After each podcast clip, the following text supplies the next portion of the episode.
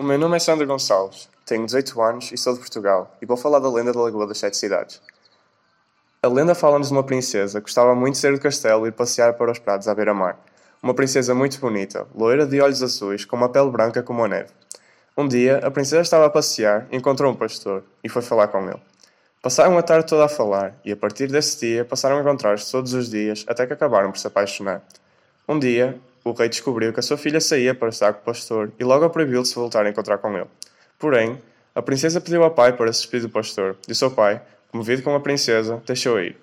Quando a princesa contou ao pastor que não poderiam voltar a estar com ele, os dois choraram bastante. Choraram tanto que formaram duas lagoas. Uma das lagoas ficou azul, como os olhos da princesa, e a outra ficou verde, cor dos olhos do pastor, ficando as lagoas ligadas para sempre, tal como os seus corações.